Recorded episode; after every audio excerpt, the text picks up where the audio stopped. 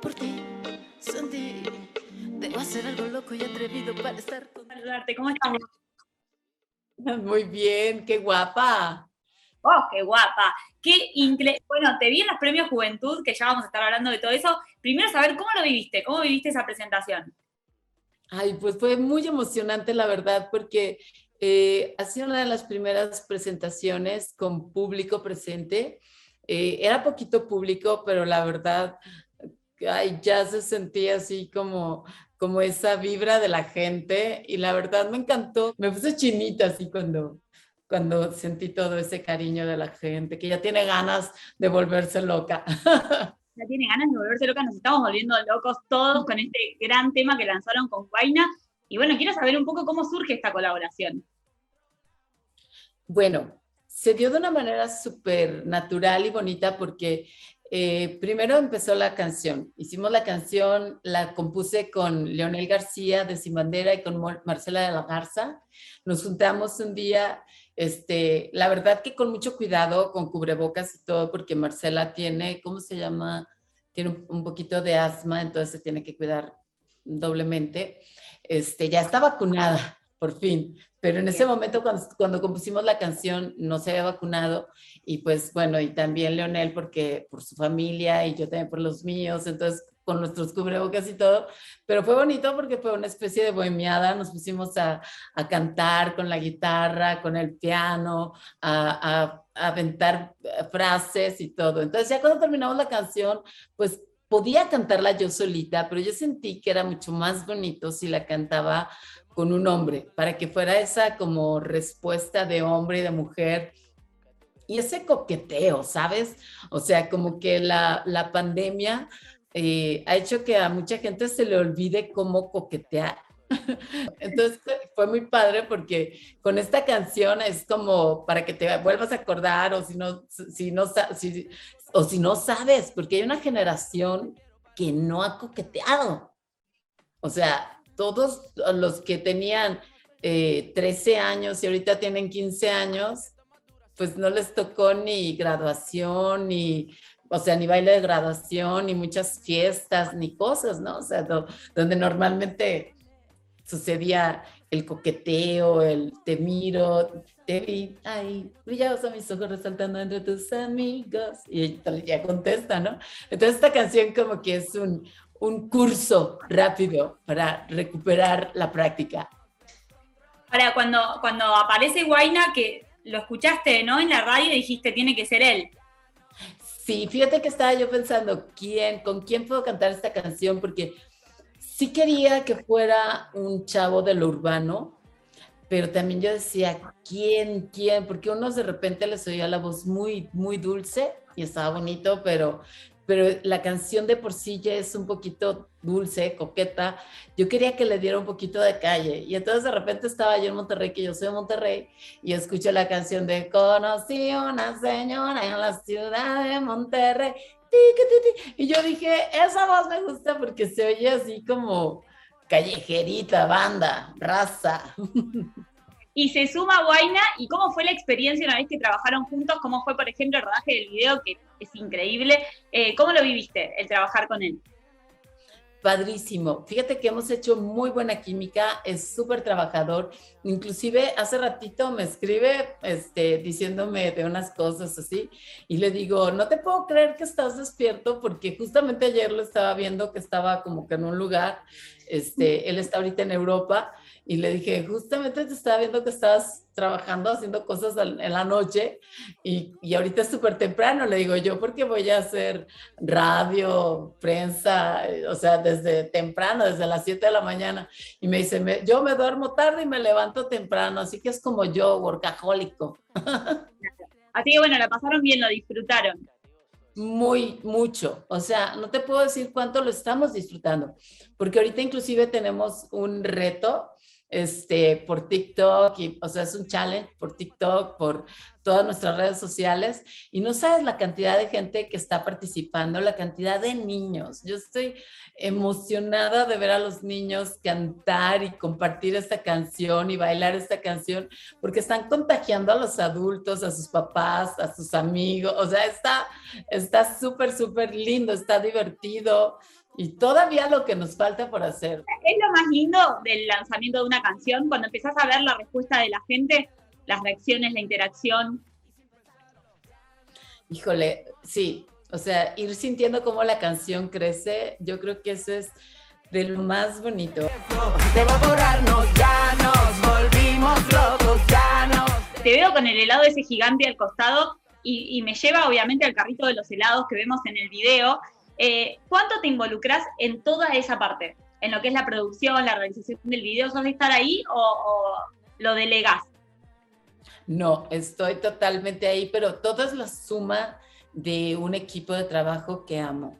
Bueno, es que te puedo decir de todo. Por ejemplo, sí, a mí se me ocurrió que, bueno, que estaría bien padre eh, hacer algo que rompa con, eh, con estas ah, barreras de generacionales, eh, clasistas, que, que, también dé un mensaje de unión, ya no de, de guerra. Entonces, haz de cuenta que dije, bueno, vamos a empezar haz de cuenta que yo fuera fresita, ¿no? Entonces, haz de cuenta que yo fuera fresita y que viniera en un carro con mi date y me peleó con él. Y entonces, bien fresita, porque le digo, vete a la chingada. No, no. Entonces, este, bueno, ya lo, lo mando, algo me habrá hecho muy grave. Entonces, ya el otro tonto se va cuando la mujer dice, lárgate, quiere decir, ruégame. Ah, y entonces, bueno, el tonto se va, me deja ahí en una calle súper peligrosa y hay tres pandillas que están a punto de, de, hacer una guerra por el territorio, pero entonces el guayna me ve y como en la noche todos los gatos son pardos, no se ve la edad, así nada más se ve así como que nos gustamos y entonces este eh, en vez de hacer la guerra, él empieza a repartirles helados a todas las, a los otros pandilleros con los que también se iban a pelear y entonces ya todo se convierte en algo, en una fiesta, en una fiesta del callejera en vez de una guerra callejera. Y este, y, y bueno, pues a mí me gusta, yo soy muy detallista, por eso mando a hacer las paletas y todo, porque también estoy preparando ya gira. Ahora, sí, el 20 de enero vas a estar en el auditorio, ¿o no? En el Auditorio Nacional, primero Dios. Para esto faltan todavía seis meses y bueno, pues obviamente que según cómo estén todos los reglamentos para tener la mayor y la máxima seguridad para la gente. Pero la gente también, una parte importante de la salud es la salud mental y la gente necesita, necesita alegría. Totalmente. ¿Y cómo, cómo se prepara, por ejemplo, una gira? Recién me decías, hoy estar en todos los detalles. Eh, ¿Cómo se piensa una gira de Gloria Trevi? Uy, pues se piensa con todo. o sea, yo la verdad este, no, no escatimo. O sea, pienso en todo, en lo que son los vestuarios, las pantallas, Trato de hacerlo con bastante tiempo porque hay que preparar coreografías, el set list de canciones, que gracias a Dios y al público es un set list grande e importante, desde mis canciones clásicas hasta mis canciones y mis hits más actuales, que de repente yo sé que para allá, para Argentina, pues igual y no les han llegado todos como como suenan por Estados Unidos y por México, pero ya llegará. y bueno, por estar en Argentina haciendo concierto también. Ahora, recién cuando me decías lo del video y me decías esto de me vio de noche y bueno, todos los gatos son pardos, sabes que no, sabes que estás increíble, estás impecable, te veíamos en los premios Juventud. Yo me hubiera muerto a la mitad de la coreografía de la canción. ¿Hay una preparación física importante, por ejemplo, ahora para encarar un show, para encarar una gira?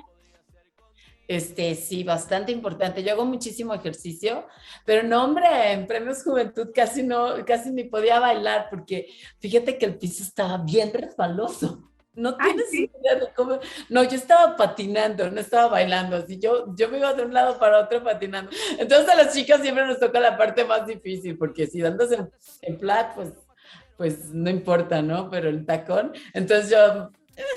Pero hasta perrí hasta el suelo. hasta el suelo, pero aparte, bueno, no se notaba nada de lo que vos dijiste, nosotros lo veíamos increíble la presentación. Oh, qué lindo. Aquí en la boca, bésame, aquí en el cuello. Mira, pero además se viene disco y se viene una bioserie, o sea, estás con todo. Así es, mira, si Dios quiere, antes de que termine este año voy a estar sacando otros dos sencillos.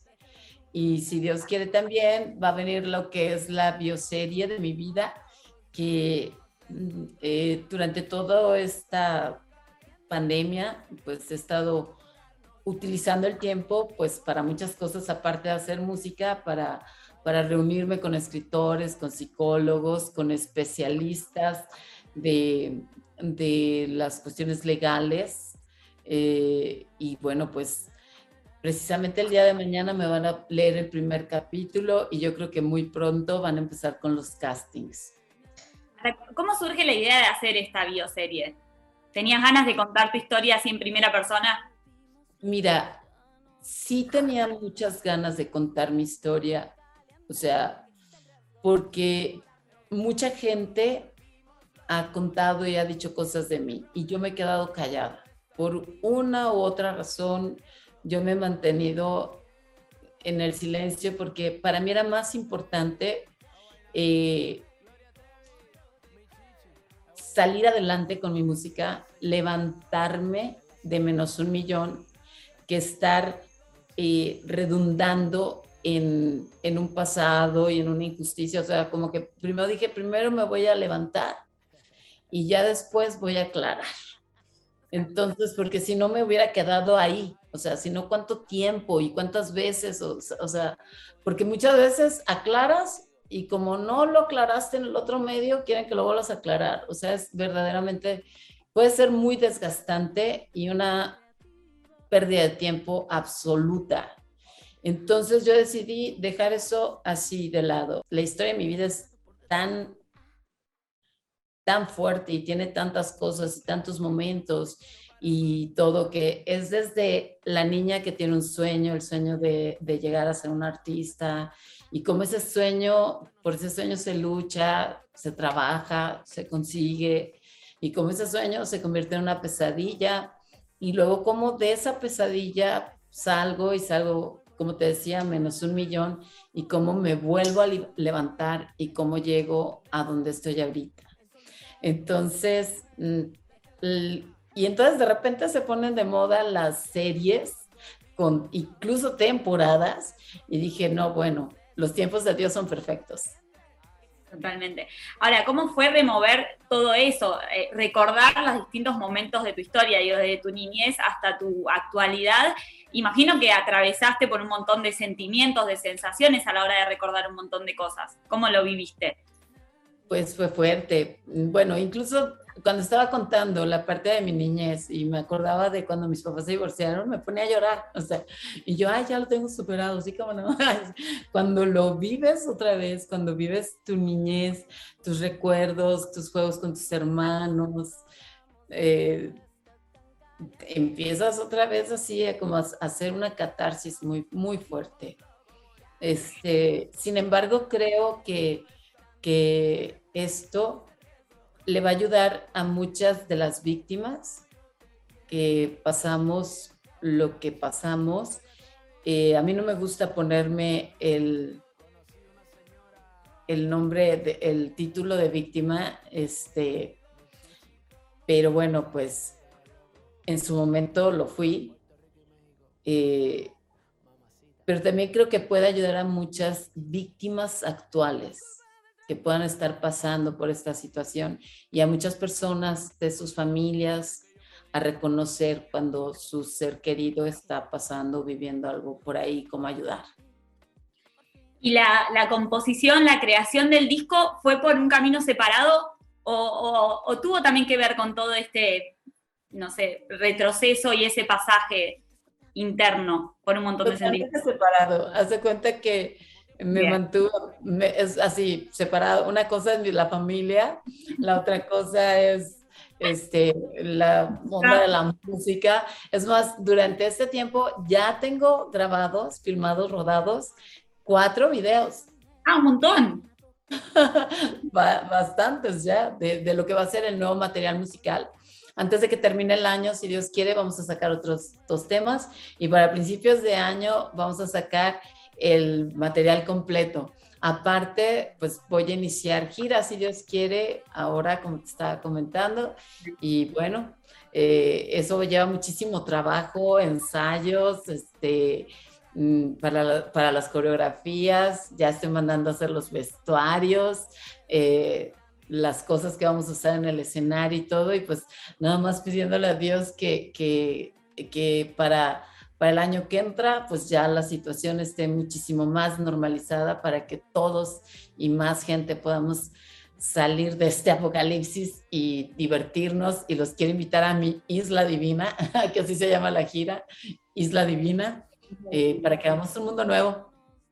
Me encanta. Bueno, ojalá, ojalá nos traigas para acá esta isla divina, ojalá te podamos ver eh, con este tour en Argentina. Muchísimas gracias por el tiempo, gracias por la nota, ha sido un placer conocerte, un placer hablar con vos y bueno, que sigan los éxitos. Love you. Los amo, los amo a todos muchísimo en Argentina y sigan conectados conmigo por medio de las redes sociales. Muy, conectados ahí, atentos a todo lo que se viene para vos. Gracias, de verdad. Un beso enorme. Igualmente.